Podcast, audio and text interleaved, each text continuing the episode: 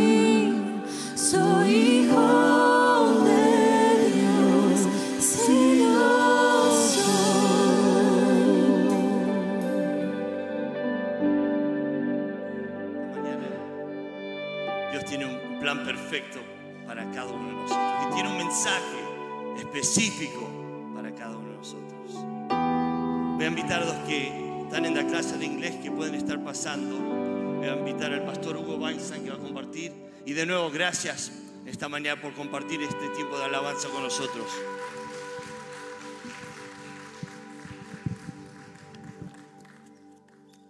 Este es el día que hizo el Señor. Nos gozaremos y nos alegraremos en él. ¿Hay gozo en la casa del Señor? ¿Hay alegría en la casa del Señor? Amén. ¿Por qué? Porque Él es rey, rey de la tierra, pero rey en nuestro corazón. Bienvenidos todos a la casa del Señor. Quiero orar antes de seguir con el mensaje. Si quieren, me pueden acompañar. Vamos a cerrar nuestros ojos, inclinar nuestra cabeza y oremos al Señor. Padre, gracias porque en nuestro corazón hay gozo, gozo real por saber que tú eres rey. Y queremos que tú reines en este lugar en esta mañana. Que tú hagas que tu palabra fluya con poder, que toque corazones, que toque almas.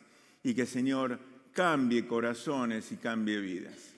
Y cambie, por supuesto, el futuro eterno de cada uno. Padre, bendícenos a cada uno. Te lo pido y te doy gracias en el nombre de Jesús, Señor nuestro. Amén. Amén. Amén.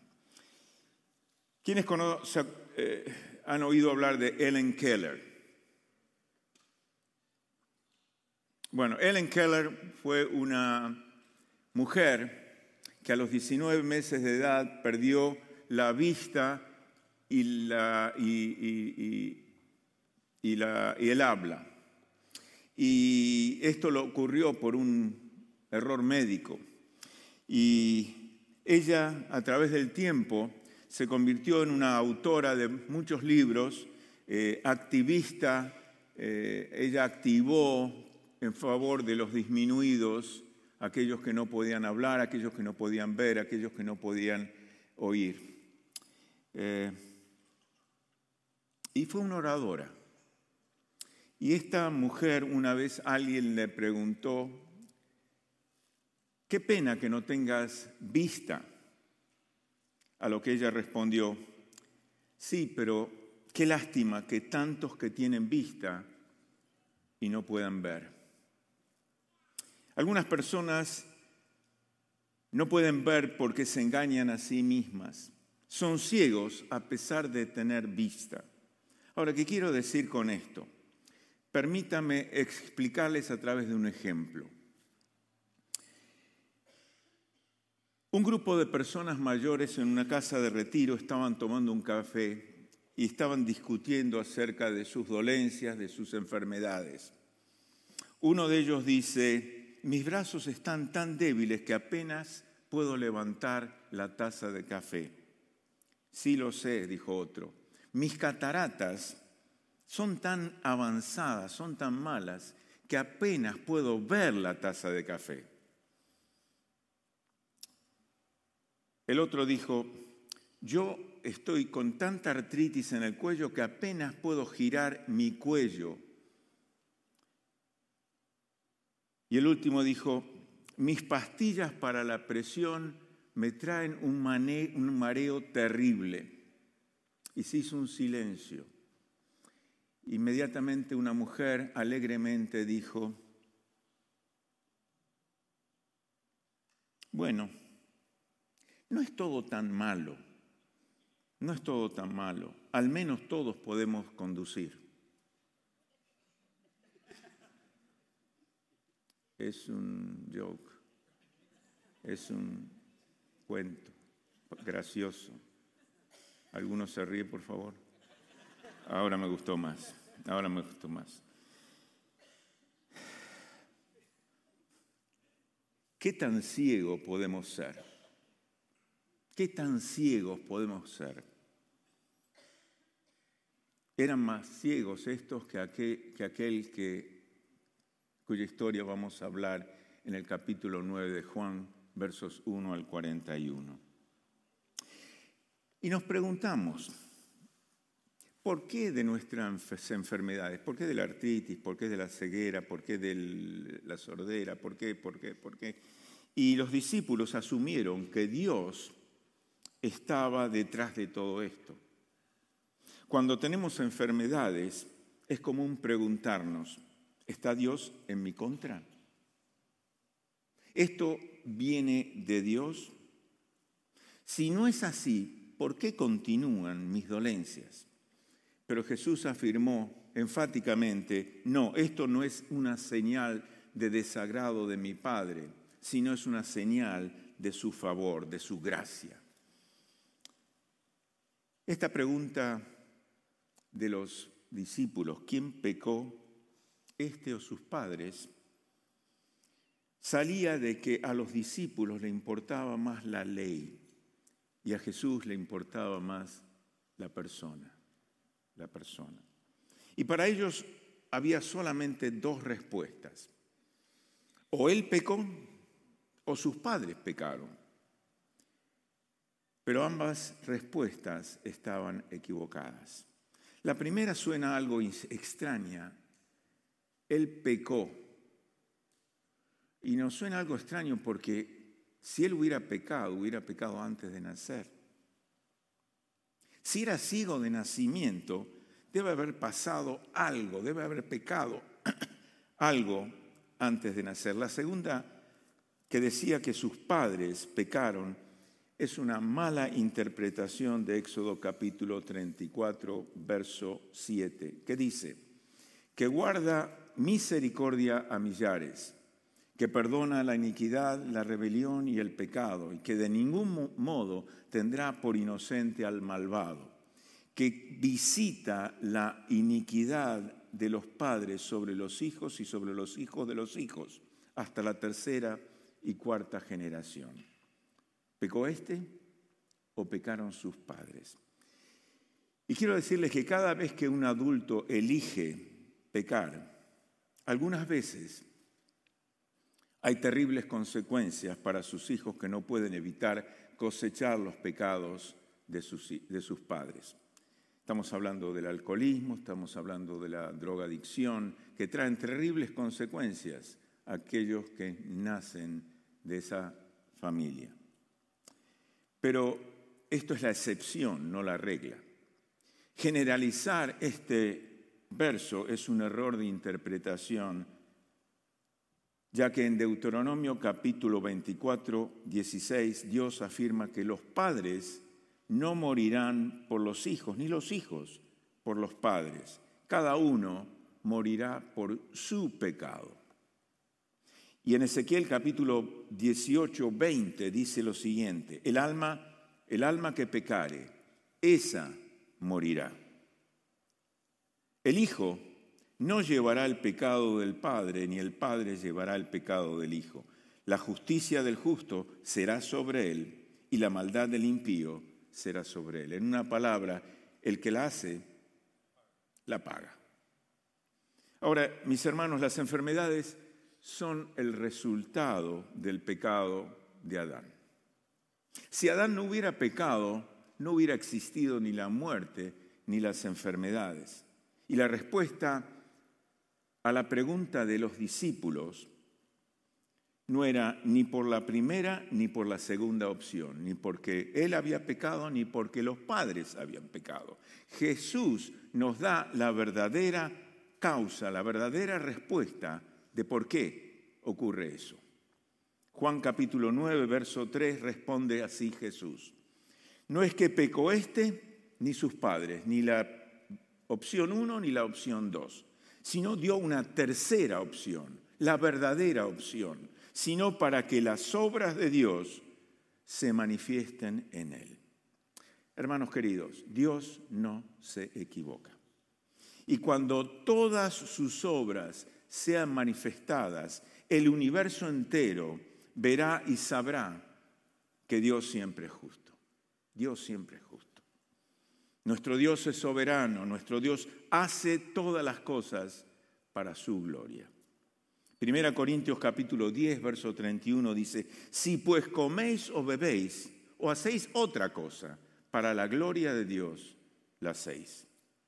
El problema, el problema surge cuando nosotros queremos mirar todas las cosas de acuerdo a nuestra óptica.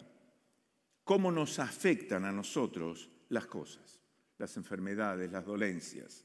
Y es difícil a veces no mirar esas situaciones y pensar que las cosas que nos duelen son cosas malas. Y yo sé que aquí algunos de ustedes se van a sorprender. Miren, no sabemos la edad de este ciego, pero fuera cual fuera, estuvo muchos años ciego antes que Dios se glorificara en él. Pero Dios se glorificó cuando Él eligió hacerlo.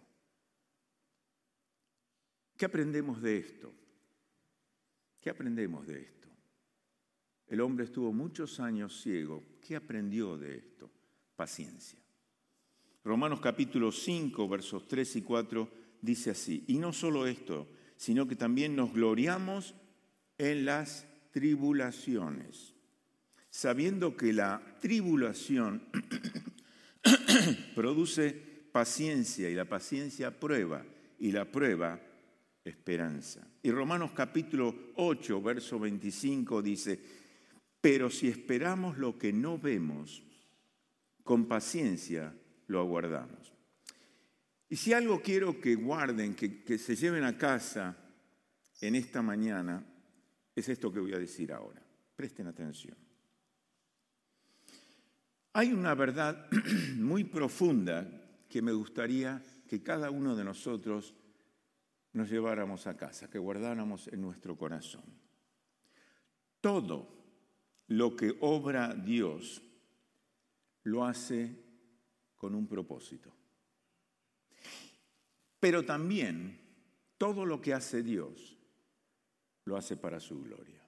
Un propósito y para su gloria. Aquí hay un hombre ciego de nacimiento, que nació ciego para que al recobrar la vista, él dé gloria a Dios para su gloria y sea salvo, un propósito. Aquí hay un hombre ciego de nacimiento que nació ciego y el propósito es que al recobrar la vista, la gente que lo conoció, que lo vio ciego, pueda dar gloria a Dios y testificar a otros de la maravilla que Dios había hecho con este hombre. Hay propósito y es para su gloria. Los versos 6 y 7 dicen lo siguiente, continuamos con, la, con el capítulo. Dicho esto, escupió en tierra e hizo lodo con la saliva y untó con él todos los ojos del ciego. Y le dijo, ve a lavarte en el estanque de Siloé, que traducido es enviado, y él fue entonces y se lavó y regresó viendo. ¡Wow!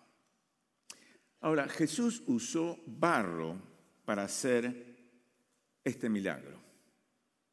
Hubo otras dos veces en que él también usó saliva para hacer milagros. Una era un hombre que no podía hablar y él desató su lengua. Marcos capítulo 7, verso 33. Y otra vez en Marcos capítulo 8, 23, usó barro para sanar a otro ciego. Esta es la tercera vez que Jesús utiliza saliva para sanar a un enfermo. Ahora yo me pregunto, y, y quiero que pensemos un poco, ¿por qué Jesús no simplemente ordenó al ciego que vea? como lo hizo cuando resucitó a Lázaro. Gritó, Lázaro, levántate y anda. ¿Por qué no? Porque Él es soberano. Él decidió hacerlo así. Su soberanía, hermanos queridos, es absoluta. No hay explicación humana a la forma en que Jesús sanó a este hombre. Y en realidad no hay explicación humana para muchísimas cosas que Dios hace con nosotros. Cómo Dios nos vio a nosotros en nuestra maldad, en nuestra perversidad, en, en nuestro pecado, y mandó a su único hijo a morir por cada uno de nosotros. No hay explicación. Yo no tengo explicación, a lo mejor alguno de ustedes puede dármelo, a excepción que Dios nos amó tanto, nos amó tanto, que dio a su Hijo para que todo aquel que crea en Él no se pierda, mas tenga vida eterna. No hay explicación al amor de Dios. Y ese ciego obedeció a Dios, no tenía nada que perder. Se fue, se lavó y regresó viendo.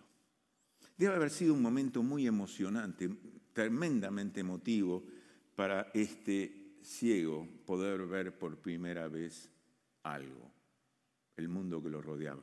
Yo me pregunto, si todos nosotros cerráramos los ojos, cierren todos los ojos, nadie puede ver nada. Ahora imagínense que ustedes quieren salir de aquí e ir al baño. Imagínense que ustedes suena el despertador y quieren apagar el despertador y levantarse. Imagínense que ustedes salen de la casa y tienen que abrir la puerta y poner la llave en la puerta para cerrar su casa. Qué difícil que es la vida, qué dura que es la vida para un ciego. Yo creo que al margen de otras enfermedades, la ceguera es una, una enfermedad muy terrible. Pueden abrir los ojos. Ya pasó. Ya vieron. Dios hizo un milagro en ustedes. Eh, yo pienso que es una de las enfermedades más terribles que una persona puede sufrir. Eh, de repente no ver los colores, no ver el amanecer, no ver el rostro de, sus seres queridos, de sus padres, de su madre, de su esposa, de sus hijos. Puede tocarlo, pero, pero es diferente, ¿o no? Claro que sí, claro que sí que es diferente.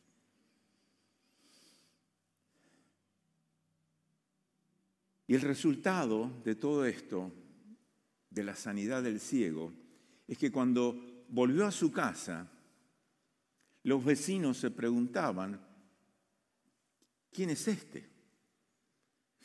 Era el mismo que no veía, era el mismo que mendigaba a la puerta de la sinagoga, era el mismo que necesitaba la ayuda de, alguien para ir y para venir, era, era, era, el mismo que mendigaba para poder no ser una carga para su familia, es el mismo, el mismo individuo, pero era diferente.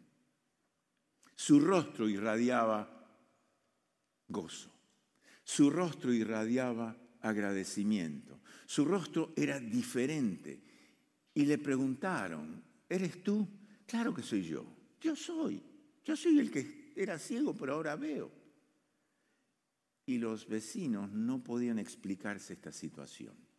Así que fueron a los fariseos para que ellos explicaran esa situación. Ellos no entendían cómo había ocurrido este presunto milagro y el que lo había realizado. Y esto creó un serio problema para los fariseos. Créanme, serio problema. ¿Por qué? Porque este milagro, esta curación, era innegablemente sobrenatural. Nunca nadie había hecho esto, ni Moisés, ni nadie había, o Elías, nadie había realizado un milagro de esta magnitud. Este milagro había sido reservado para Jesús. Había profecías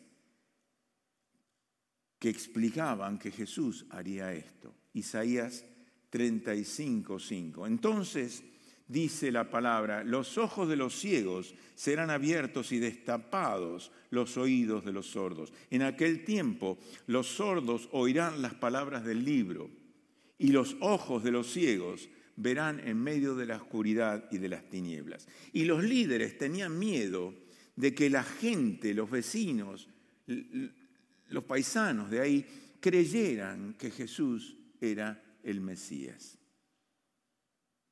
Entonces fueron a los padres y le preguntaron, ¿E, e, ¿este es tu hijo? Sí, es mi hijo. ¿Y este era ciego de nacimiento? Sí, lo era. ¿Y cómo ocurrió este? No sé, pregúntele a él, él es grandecito ya. Y esto pasó porque los padres tenían miedo de los judíos, de los fariseos, por cuanto los judíos ya habían acordado que si alguno confesaba a Jesús que Jesús era el Mesías, sería expulsado de la sinagoga. Y esto era terrible, sería expulsado de la comunidad.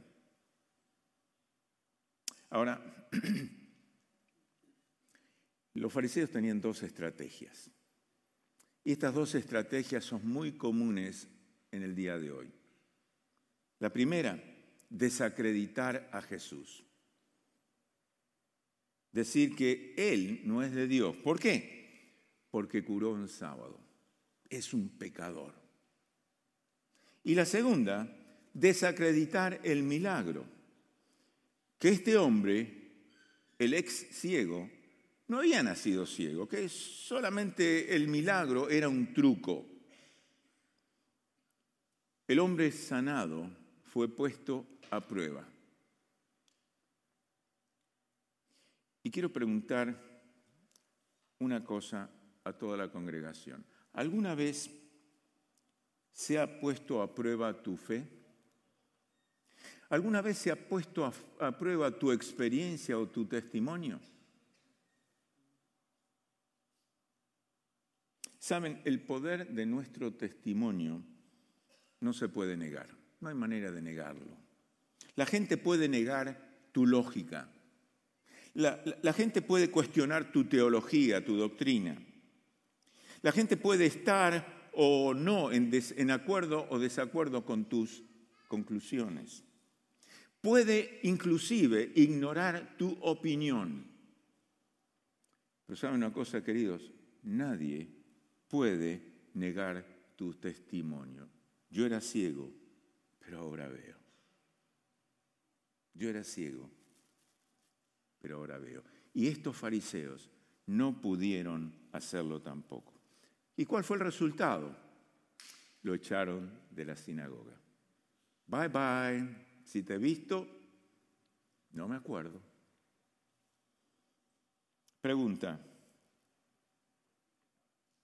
¿Alguna vez has sido excluido de un grupo debido a tu fe? ¿Alguna vez se han burlado de tu fe o por tu fe? ¿Alguna vez ha sido menospreciado tu testimonio? Si es así, eso determina dos cosas. La visión de uno y la ceguera del otro. Este ciego recibió un milagro, pero aún no conocía al autor del milagro. Y nos preguntamos, ¿por qué Jesús esperó a que este ex ciego fuera expulsado de la sinagoga? para revelarse a él. Este hombre se había mantenido firme en defensa del milagro y de Jesús y ahora estaba listo para que sea revelado Jesús. Notemos, hay una progresión, una progresión maravillosa en este, en este relato. En el verso 11, el, el ciego dice, un hombre llamado Jesús verso 11, un hombre llamado Jesús. En el verso 17 cambia un poquito la progresión. Él es un profeta. En el verso 33 dice que Jesús es de Dios. Pero finalmente Jesús se revela a este hombre como el Hijo del Hombre. Ese es el título mesiánico del libro de Daniel. Y en el, en el versículo 37 dice que el ciego adoró a Jesús con la misma adoración dada a Dios. Ciertamente entendió, claramente le fue revelado por el Espíritu de Dios, que Jesús era el Mesías prometido, el Hijo de Dios. Entendió que Jesús era Dios encarnado. Antes Jesús había abierto sus ojos físicos, él podía ver las cosas. Ahora sus ojos espirituales fueron realmente abiertos y pudo realmente ver. Pablo escribió a los Corintios en su segunda carta, versos 4 al 6, dice así, porque Dios, que mandó que de las tinieblas resplandeciese la luz, es el que resplandeció en nuestros corazones para iluminación del conocimiento de la gloria de Dios en la faz de Jesucristo. El que vio a mi Hijo, ve al Padre. El que vio a Jesús, vio a Dios. Y Jesús dijo, yo soy la luz del mundo, el que me sigue nunca, nunca, nunca andará en tinieblas, sino que tendrá la luz de la vida. Juan capítulo 8, verso 12. Pero hay, hay quienes siguen en tinieblas. Y los versos 39 al 41 nos dan una descripción de ellos. Jesús dijo, para juicio he venido a este mundo, para que los ciegos vean y para que los que ven se vuelvan ciegos. Algunos fariseos que estaban con él lo oyeron decir esto y preguntaron, ¿qué? ¿Estamos ciegos también? Jesús dijo, si fueras ciego, no serías culpable del pecado, pero como ves, tu culpa permanece. Los fariseos se enojaron mucho cuando escucharon esto. Porque Jesús les prometió libertad y ellos respondieron, somos libres. Jesús les prometió filiación y la respuesta, somos hijos de Abraham. Jesús les prometió la vista y la respuesta a ellos es, ya vemos.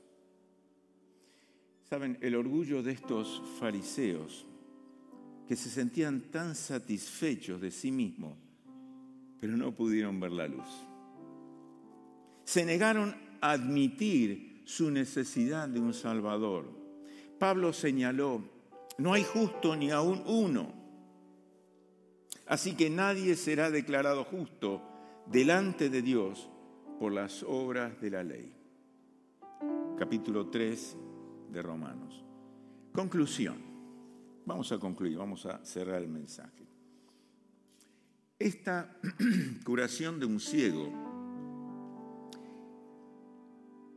refleja, ilustra el proceso de salvación. ¿Qué quiero decir con esto? Que el que no conoce a Jesús no puede ver la gloria de Dios, no puede ver la maldad de su pecado y ciertamente está totalmente incapacitado para venir a Dios. La condición del hombre sin Dios es ceguera espiritual. El ciego de esta historia no se habría sanado si Dios no hubiera venido a él, si hubiera revelado a él. Y yo quiero dar gracias a Dios, queridos hermanos y amigos, que un día, hace muchos años atrás, Cristo me buscó, me buscó a mí, Hugo Einstein, me buscó a mí y se manifestó a mí. Y, y, y en ese bello y sublime momento, yo acepté la obra de Jesús, la obra de redención por mí, y como un, el ciego de la historia, pude decir que habiendo yo estado ciego, ahora veo.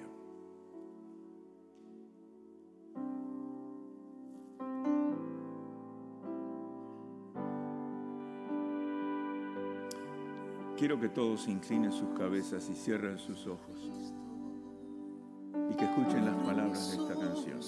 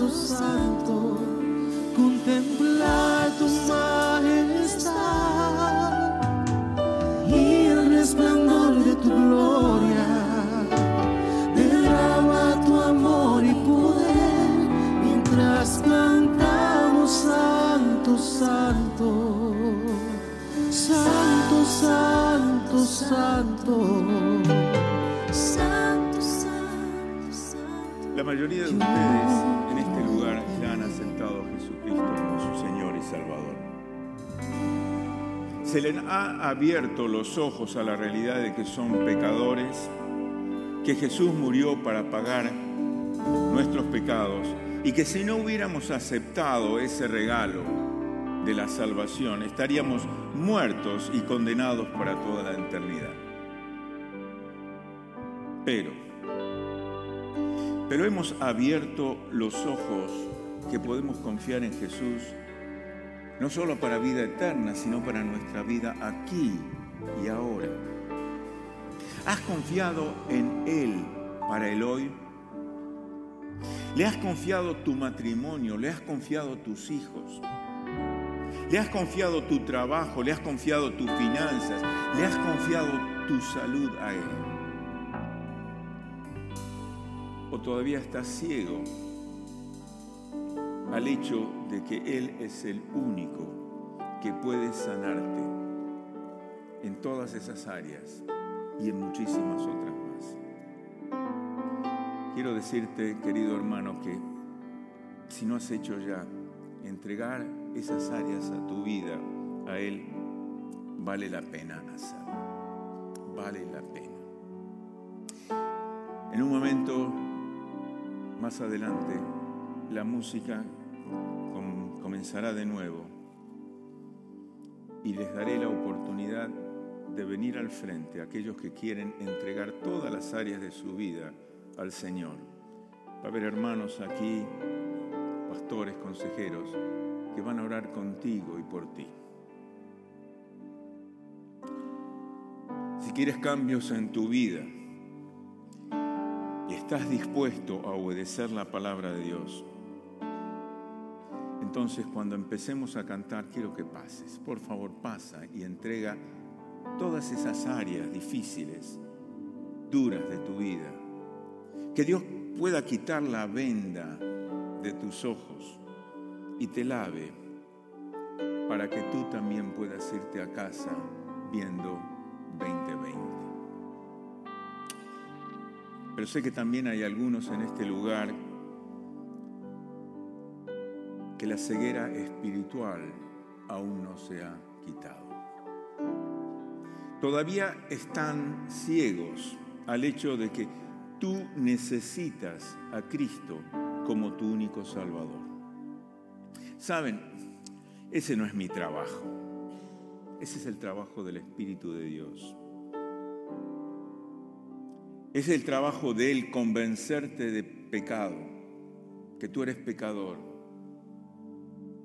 Hacer que veas, te veas a ti mismo como Jesús, como Dios te ve.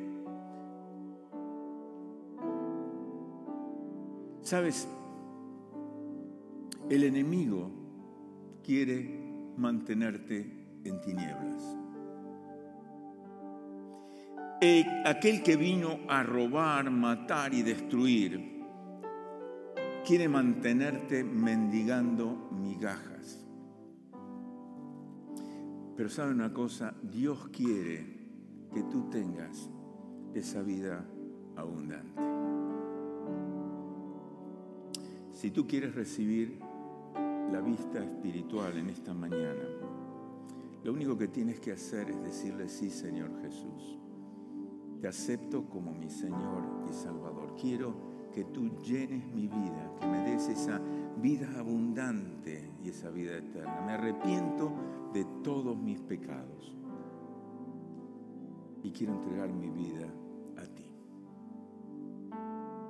para recibir vista espiritual y poder decir, había sido ciego, pero ahora Vamos a escuchar este canto otra vez. Y mientras oímos el canto, voy a pedirle que si tú has hecho una decisión por Cristo, quiero orar por ti, quiero conocerte, quiero orar por ti. Si tú has hecho una decisión por Cristo, si tú le has dicho, sí, Señor Jesús, sálvame, ven adelante, ven adelante. Pero si tú eres de Cristo y quieres hacer una decisión para cambios en tu vida, ven adelante también. Abre mis ojos, oh Cristo, que yo quiero ver. Abre mis ojos, Señor, yo quiero verte. Yo quiero verte.